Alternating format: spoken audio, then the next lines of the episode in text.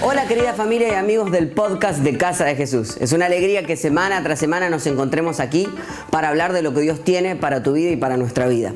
Tengo algo súper importante que contarte, así que no adelantes este audio, ya se viene la prédica de esta semana, pero quiero que escuches esto. Constantemente recibimos cantidad de mensajes de personas de todo el mundo que sienten a Casa de Jesús como su iglesia y su casa, y tal vez tú seas uno de estos. Me pregunto si quisieras tomarte este tiempo para pasar de ser un simple consumidor y transformarte en un contribuidor de nuestra casa. Nuestra iglesia tiene la costumbre de comenzar el año estableciendo los sueños que tenemos y desafiándonos a dar aún más de lo requerido. Este año la serie se llama Corremos para ganar y estoy seguro que va a desafiar tu fe. La enseñanza que vas a escuchar ahora mismo tiene que ver con esto. Y quiero preguntarte si quisieras participar de este sueño haciendo una ofrenda única o bien sumándote a nuestro proyecto de más 10 con una membresía de 10 dólares por mes. Te invito a que ya mismo entres a casadejesús.com y hagas clic en el link que dice Corremos para ganar. Casa de Jesús tiene una visión muy grande. Estamos en nuestros mejores tiempos y tú eres parte de esta visión. Tu ciudad necesita cristianos que no jueguen a ser iglesia, sino que sean la iglesia, que den su vida por Cristo, que corran para ganar. Ganar es que el mundo escuche el mensaje de amor y gracia que cambió tu vida. Ganar es que cuando dejes este mundo no te hayas guardado nada. Ganar es ser parte de un equipo que no deja a nadie en el camino. Ganar es dar todo lo que tengo para que otros conozcan el nombre que es por sobre todo nombre, el nombre de Jesús. Este año corremos para ganar. ¿Y tú? ¿Por qué corres? Y quiero hablarte hoy de algo súper, súper importante. Quiero que hagas así con la mano, haz conmigo así. Así. Algunos que están con... Jesús, antes de llegar aquí, pasó primero, podés bajar la mano, pero tenela abierta para que te acuerdes. Como están haciendo, ya puedo bajar. Jesús, antes de llegar a este momento, un capítulo antes, pasa por el bautismo. El cielo se abre y Dios dice, este es mi hijo amado, de quien estoy súper orgulloso. Todavía Jesús no había hecho nada, pero Dios ya estaba declarando cosas buenas sobre él. Después viene el tiempo de ayuno y oración, después vienen las tentaciones y después de las tentaciones comienza el ministerio de Jesús y él cambia la vida de la manera que la conocemos. Lo primero que sucede es que Dios decide sobre tu vida y establece un propósito y establece potencial. Al diablo no le preocupan los cristianos con potencial porque el potencial es energía guardada. Al diablo le preocupan los cristianos que empiezan a trabajar basado en su potencial. Cuando empiezas a hacer algo, Jesús no solamente recibe el llamado de Dios, sino que empieza a ayunar. Y antes de su propósito de cumplirse, pasan tres tentaciones. ¿Cuántas tentaciones? Y lo que vamos hoy a ver es cómo el diablo se preocupa de tratar de meterse entre el llamado de Dios sobre la vida de Jesús y el propósito de Dios con tres tentaciones. Hay una diferencia entre una tentación y una prueba. Las pruebas vienen de Dios y el propósito de una prueba es mejorarte para generar cosas buenas en tu vida. El propósito de una tentación es matarte y viene de parte del diablo, no de parte de Dios. Entonces lo que vamos a analizar es hoy tres tentaciones que se meten en el medio de aquellos que empiezan a trabajar basado en su propósito. Y el título de hoy es Nadie dijo que sería fácil.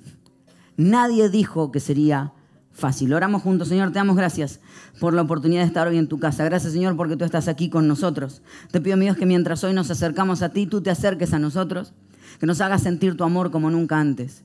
Que podamos entender de que tú tienes grandes propósitos para nosotros, pero que tú estás esperando que empecemos a dar los pasos basados en esos propósitos que has puesto delante nuestro. Y que cuando vengan tentaciones, sepamos afrontarlas. Mi Dios, te pido que si hay alguien hoy nuevo en este lugar, que le haga sentir súper cómodo. Que les haga sentir que tu amor por ellos es más grande que lo que alguna vez se imaginaron. Y que tu perdón es más grande de lo que ellos se imaginan. Damos gracias, Señor, en el nombre de Jesús.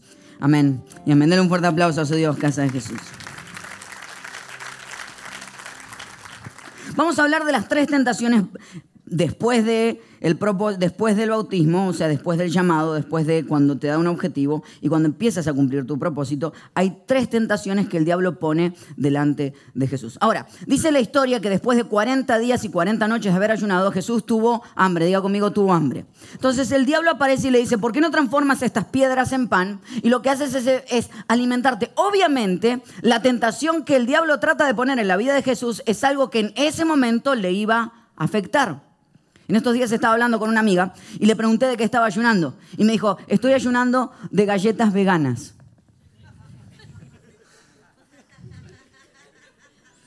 ¿Cómo? Me dice, estoy ayunando, o sea, he decidido no comer galletas veganas.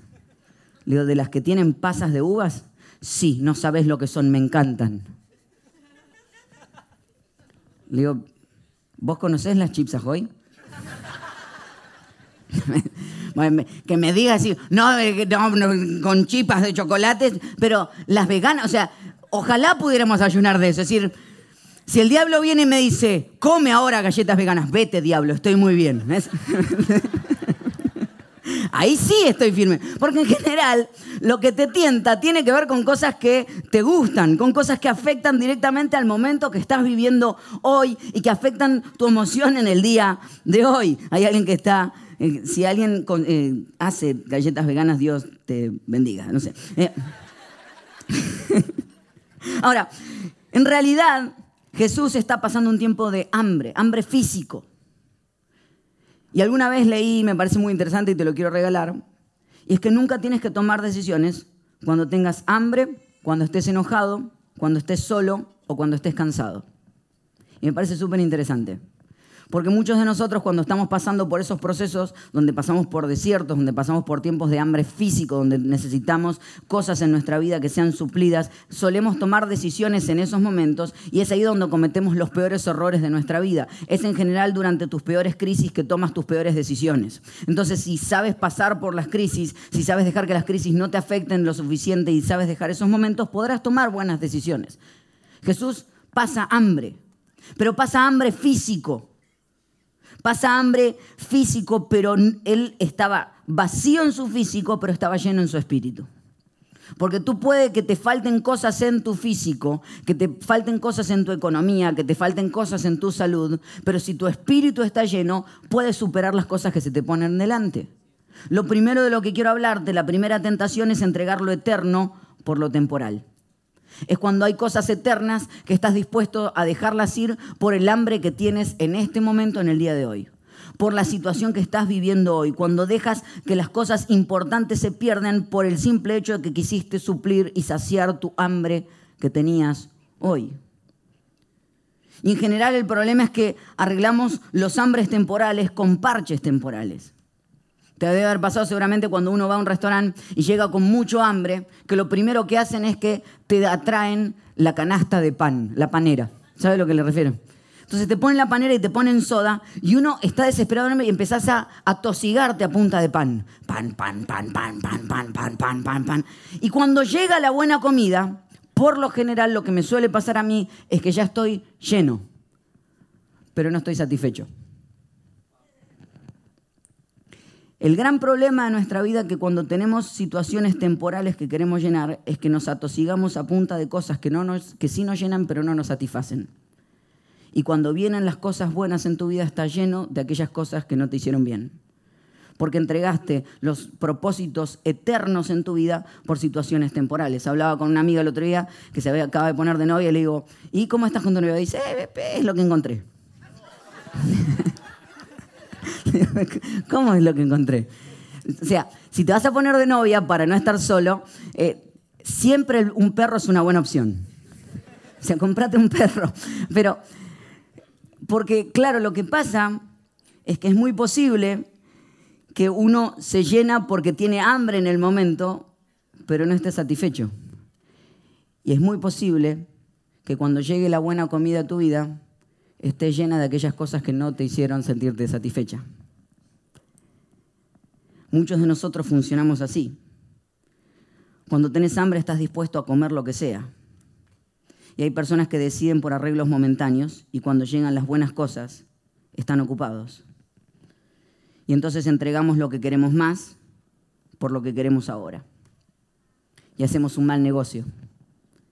Estás dispuesto a entregar tu integridad, tu pureza, tu futuro, tu esposa, tus hijos, por un pan momentáneo, por un momento, y lo peor es que cuando te terminas de llenar de ese pan, no estás lleno. Perdón, estás lleno pero no estás satisfecho. En el estómago todavía hay algo que te duele y te dice, no era lo que realmente querías. y ponle el nombre que tú quieras al pan. No sé de qué cosas te llenas, pero me pareció algo súper importante e interesante. Y es que el diablo habla con Jesús y le dice, está escrito, y le menciona un versículo bíblico, y Jesús le contesta, está escrito, con otro versículo bíblico. Es fácil comparar una verdad, contra una mentira. Es como cuando la gente dice, la Biblia dice, ayúdate y te ayudaré. No dice eso la Biblia. Es fácil encontrar una mentira versus una verdad. Pero qué problema cuando hay dos verdades, porque el diablo cita una verdad de la Biblia y Jesús cita otra verdad de la Biblia. Entonces, ¿cuál de las dos verdades tengo que escuchar? Bueno, es muy interesante porque lo que el diablo hace es tomar una verdad y sacarla de contexto.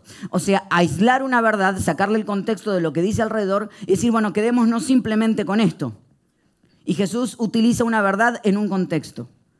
La desesperación de lo temporal en general te agarra cuando el diablo logra aislar en tu cabeza tus situaciones y creer que lo temporal es eterno. Es hacerte creer que tu vida es un desastre cuando en realidad lo que tuviste fue un mal día nada más. Porque aíslas las cosas o lo que estás viviendo hoy. No, no significa que no eres aceptado en tu vida, solamente esa persona no te valoró. No sos una mala persona, tuviste una mala reacción. Porque cuando aislamos las cosas y aislamos las situaciones, tomamos decisiones basadas en lo que siento ahora. Por eso te peleaste con tu esposa, te gritó al salir de casa, saliste, la otra te sonrió y dijiste, ella me quiere y ella no. Porque lo que estás haciendo es aislar basado en un hambre temporal y estás entregando cosas eternas por las cosas temporales. Y muchos de nosotros somos así. Basado en lo temporal tomamos decisiones que afectan nuestra vida en lo eterno. Ahora, por eso Jesús le dice, no solo de pan vivirá el hombre, sino de toda palabra que sale de la boca de Dios, porque cuando está lleno en el espíritu, no importa cuánto esté lleno en lo físico, vas a poder superar esas tentaciones. Cuando era chico a la iglesia a la que iba, en, en, Argentina, cantábamos una canción, y disculpe que le falte el respeto por cantar delante suyo, pero tengo que hacerlo. Y la canción decía algo así, decía, al campo del diablo entre, para, y ahí iba con ademán tomar lo que me robó, tomar lo que me robó, tomar lo que me robó. Hágalo conmigo, haga así. Tomar lo que me robó. Entonces uno le puede agregar un poquito más de... Entonces cuando le agregas un poco ya se ve mejor. Toma, Ahora, está mal la canción. Porque el diablo no puede robarte nada. El diablo solo puede robarte aquellas cosas que tú le entregas. La Biblia dice que Dios puso dentro tuyo paz. Que la paz de Dios habita dentro tuyo, que es una paz que sobrepasa todo entendimiento. ¿El diablo te roba la paz? No, el diablo te ofrece preocupaciones. Tú comes preocupaciones y dejas de lado la paz, entonces él te roba la paz. La Biblia dice que Él pone dentro tuyo gozo. El gozo no es alegría, el gozo es la alegría a pesar de las tristezas temporales. Es mantener un estado de ánimo que supera lo que estoy viviendo en mi vida. Entonces, ¿Él te roba el gozo? No, tú lo entregas y Él te lo roba. Eres tú quien roba y pierde su testimonio por cosas temporales. El problema es cuando decidimos basado en lo temporal y perdemos lo eterno.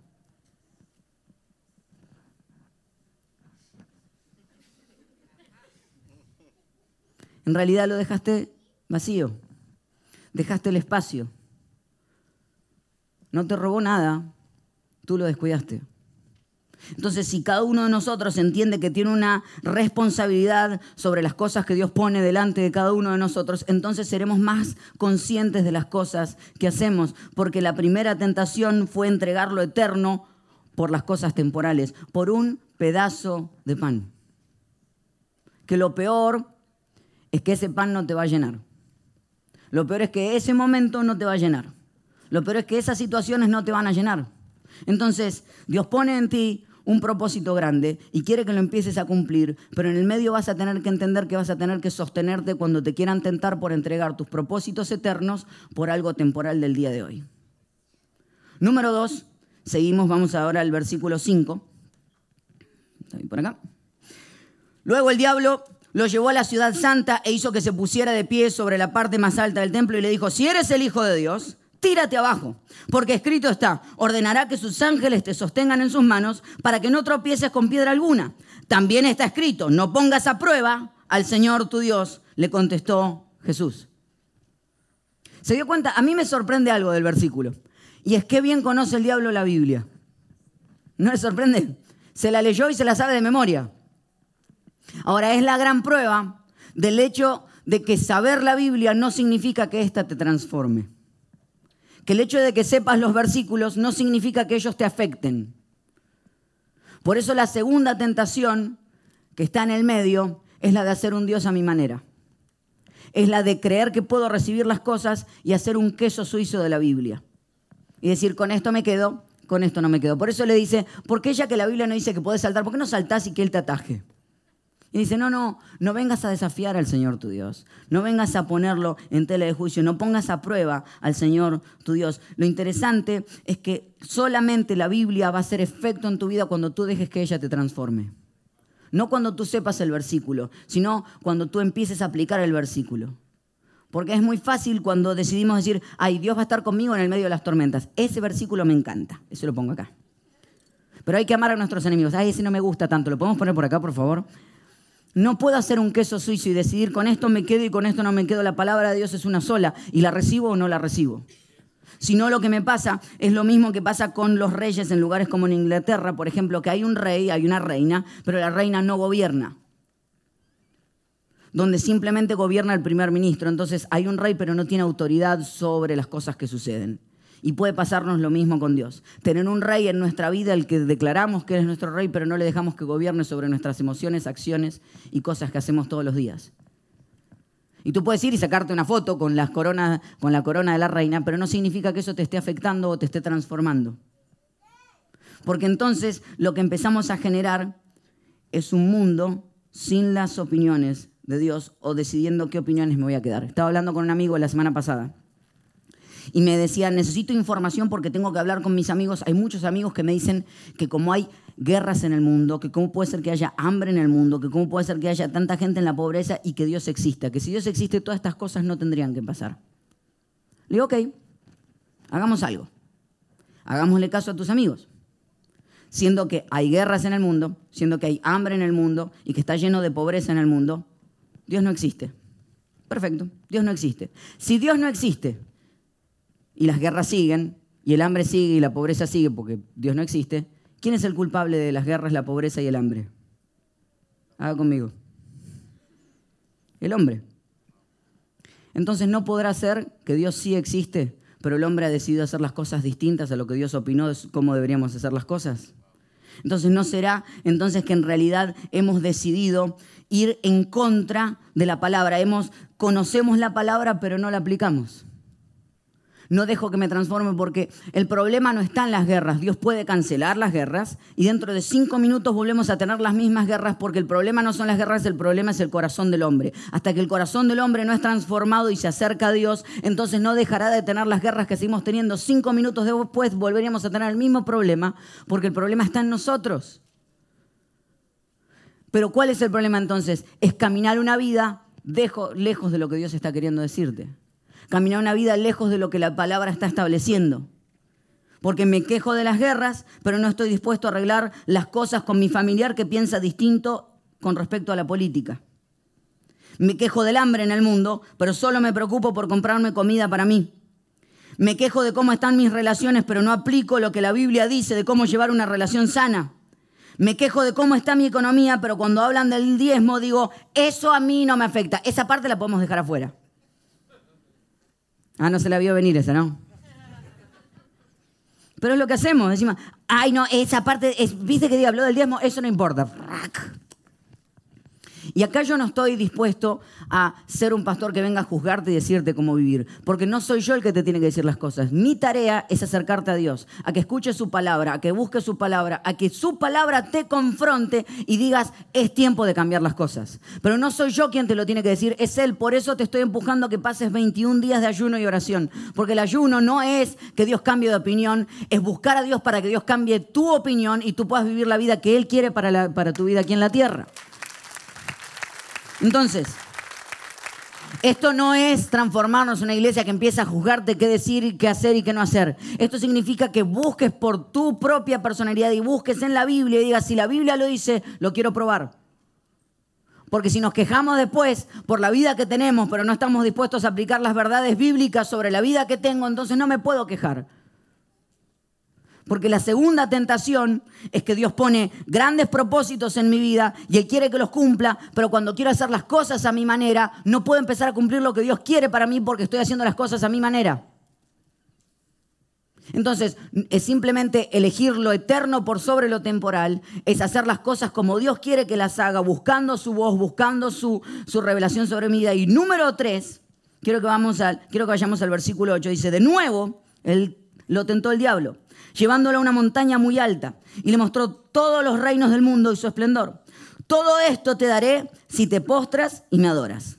Vete, Satanás, le dijo Jesús, porque escrito está Adora al Señor tu Dios y sírvele solamente a Él. Entonces el diablo lo dejó y unos ángeles acudieron a servirle. La primera tentación es entregar lo eterno por lo temporal, la segunda es hacer un Dios a mi manera, la tercera tiene que ver con los momentos cuando lo que el diablo le ofrece es decir, viste que tenés un propósito en esta tierra, pero para llegar a tu propósito tenés que pasar por la cruz. ¿Por qué no nos evitamos la cruz? Te arrodillas, me adoras y yo te entrego todo esto que tenés ante tus ojos. La tercera tentación le he puesto vivir rápido y furioso,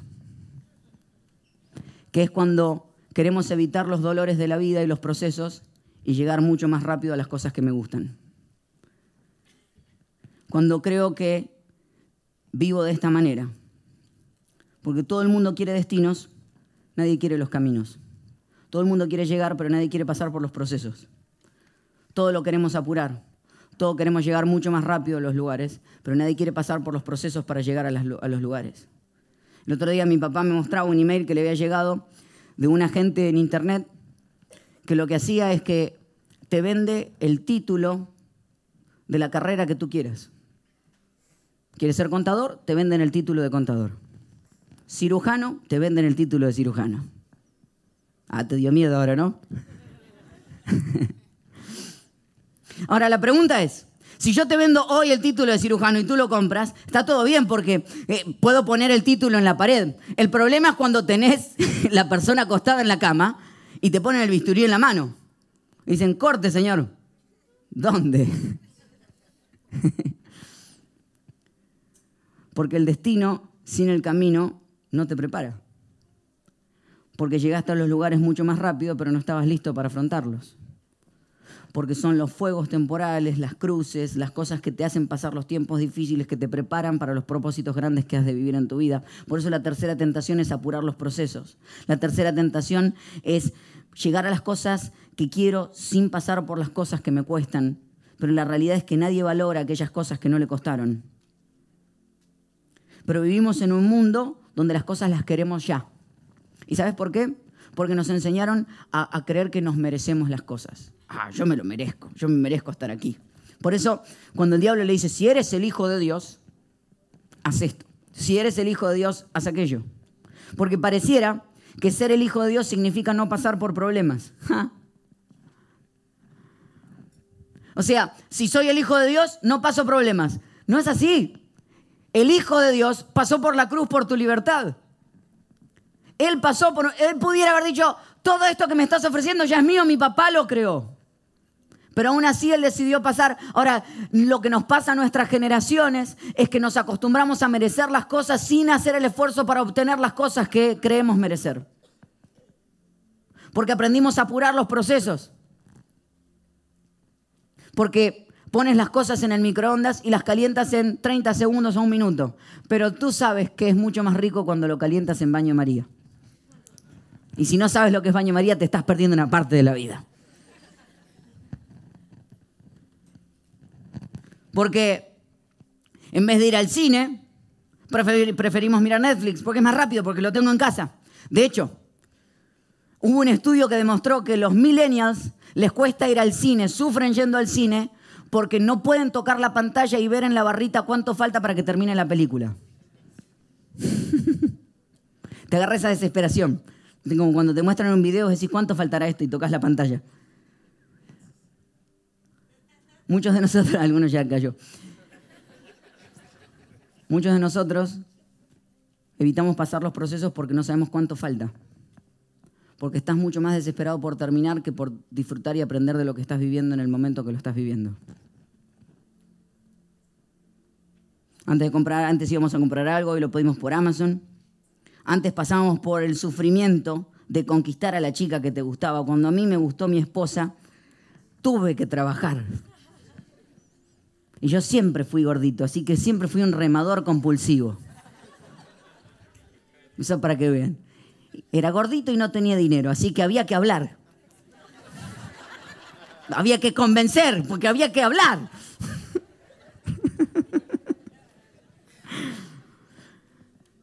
Pero esas relaciones que más te cuestan son las que más valoras. Porque las mejores relaciones no las recibes swiping right o swiping left. Porque una aplicación, aunque te quite la desesperación de pasar el proceso de una relación, una relación que no construyes es una relación que no perdura. Por eso la gente se llena de sexo pero se queda sin amor. Porque no estamos dispuestos a invertir en aquellas cosas que perduran. Porque es más fácil correr por lo rápido. Pero las mejores cosas cuestan. Las relaciones llevan tiempo, tu propósito lleva tiempo. Hay un restaurante que nos gusta ir con mi esposa y tiene un eslogan porque tardan siempre mucho en cocinar. Es bien pequeño el lugar. Y el, y el chef es un solo chef para, que es el dueño del restaurante y él cocina para todos. El menú es bien escueto, tiene pocas cosas, pero es muy rico. Y hay un eslogan que tiene el lugar y dice, la comida rápida no es buena y la comida buena no es rápida. Las mejores cosas en tu vida no son rápidas y las cosas rápidas en tu vida no son las mejores. Claro, es que el diablo tienta a Jesús con algo que interesantemente ya era de él. Dice, todo esto que ves será tuyo si me adoras. Porque el peligro es ese. Es que si Jesús se arrodillaba y adoraba, evitaba ir a la cruz y sí puede que tuviera todos los reinos, pero ninguno de nosotros estaría acá. Porque fue su muerte y su paso por la cruz que nos hizo recibir el perdón de Dios a todos. Porque hay veces en apurar los procesos pierdes tu alma por correr detrás del dinero del hoy. Había un hombre que era un guía turístico y estaba caminando con un grupo por, por Israel y estaba el grupo de turistas con él. Entonces le dice, bueno, quiero que vean que aquí en Israel las cosas son distintas.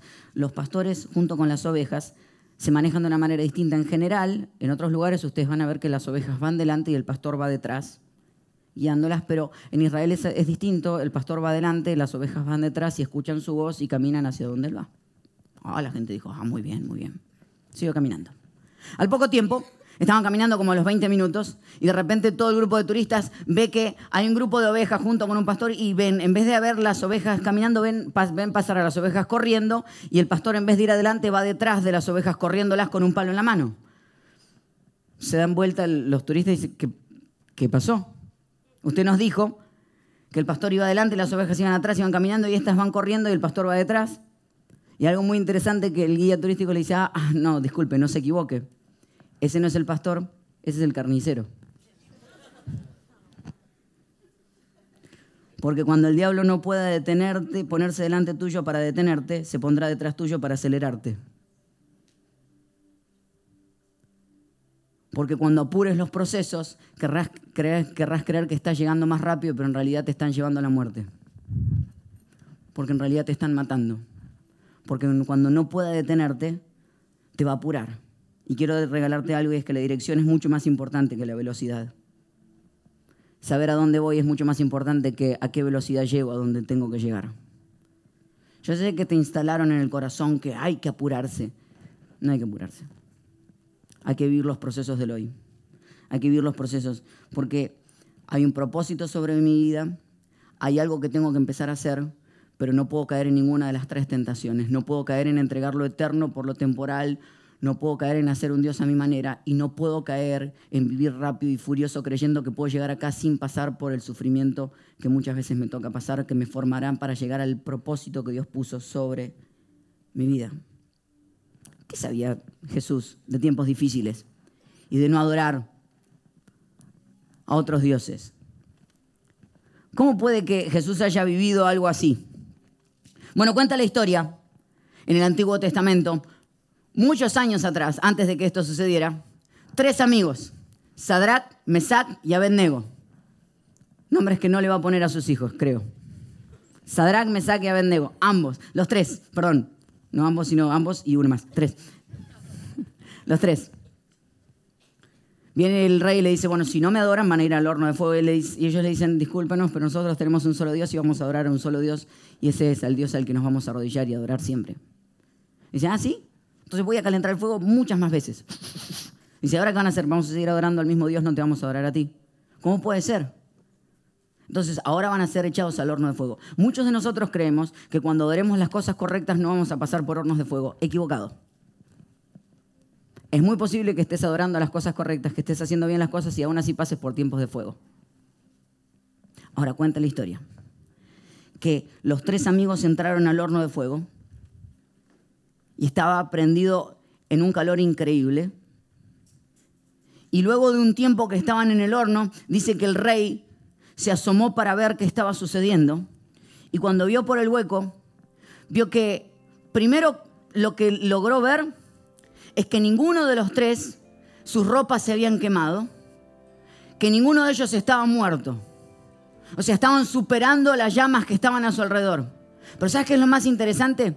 Dice el rey que cuando acercó, dijo, ¿cuántos metieron al horno? Porque no veo tres, veo cuatro. Hay otro entre las llamas. Y cuenta la historia que los teólogos hablan de que entre las llamas había un cuarto. Algunos creen que era un ángel de Dios. Otros creen que era simplemente una ayuda momentánea de Dios. Pero hay algunos teólogos que creen que el que estaba en el fuego era Jesús. ¿Sabía Jesús de no arrodillarse ante otros dioses? Claro que lo sabía. ¿Sabía qué significaba pasar por fuego? Claro que sabía lo que significaba pasar por fuego, pero sabía también que cuando pases por el fuego no vas a estar solo. ¿Qué es lo que quiero venir a declarar en esta tarde sobre tu vida? Que cuando tengas un propósito sobre tu vida y te empieces a mover vas a pasar tiempos difíciles. Sí que sí, pero hay una realidad. Son dos verdades cada vez que pases por el fuego. Número uno, cada vez que pases por el fuego y mires al costado vas a ver que hay otro entre las llamas, que no estás solo, que hay una realidad que Él te está acompañando en el tiempo de tu mayor soledad, en el tiempo de tu mayor fuego, en el tiempo de donde crees que te estás ahogando. Ahí está Dios. Y número dos, cuenta la historia. No lo digo yo, lo puede leer en la Biblia. Entraron al horno de fuego los tres amigos. ¿Y sabes qué? No se les quemó la ropa, no se quemaron ellos, no se le quemaron ni siquiera uno de los pelos. Lo único que se quemó después del horno de fuego fueron las ataduras. Porque cada vez que pases por el fuego, lo único que se va a quemar de tu vida van a ser aquellas cosas que te ataban. Estarás preparado para enfrentar tu propósito porque habrás pasado por los fuegos de tu vida. Y si así lo crees en el día de hoy, dale un fuerte aplauso a tu Dios. Gracias por habernos acompañado en esta enseñanza de Casa de Jesús. Sabemos que te ha sido de mucha ayuda y seguro también lo podrás hacer para tus amigos y familia. Así que te invitamos a que lo compartas en tus redes sociales y a que nos dejes tu comentario en iTunes. Para más información de nuestras actividades o para conocer más de nuestra iglesia, puedes ingresar a casadejesús.com y seguirnos en nuestras redes sociales. Antes de despedirnos queremos declarar bendición sobre tu vida. Que el Señor te bendiga y te guarde. Que Él haga resplandecer su rostro sobre ti. Que tenga de ti y de nosotros misericordia y que ponga en tu vida paz.